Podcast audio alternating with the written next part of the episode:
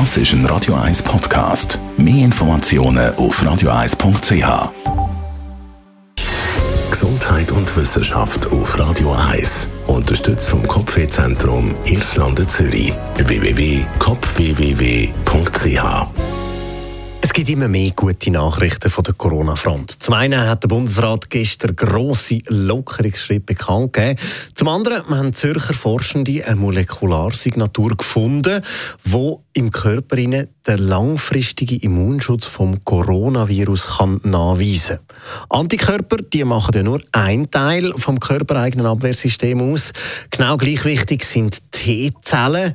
Die kämpfen zwar nicht direkt gegen den Virus, sondern erkennen identifizierte Zellen, die eben infiziert sind und zerstören die. Ist das Virus im Körper besiegt, sterben die sogenannten Killerzellen wieder ab und nur ganz wenig überleben. Die, die überleben, die werden dann zu sogenannten langlebigen Gedächtnis-T-Zellen. Wenn man sich dann wieder ansteckt, können genau die das Virus schnell und wirksam bekämpfen. Der Immunologe Onur Beumann, Direktor der Klinik für Immunologie an der Uni Zürich, und sein Team haben jetzt eben genau die T-Zellen können identifizieren und die Molekularsignatur von diesen spezifischen SARS-CoV-2-T-Zellen definiert.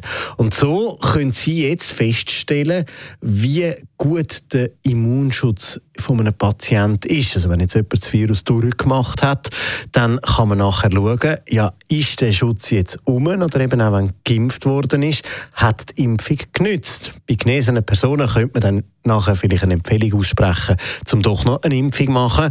Bei jemandem, der sich impfen lassen hat und der Immunschutz nicht da ist, könnte man die Dosis erhöhen.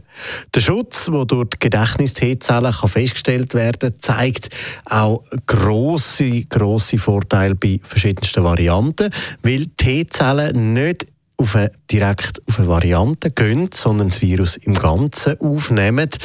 Im Unterschied wie wir das ja jetzt in den letzten Monaten und Wochen immer wieder gehört haben, von den Antikörpern.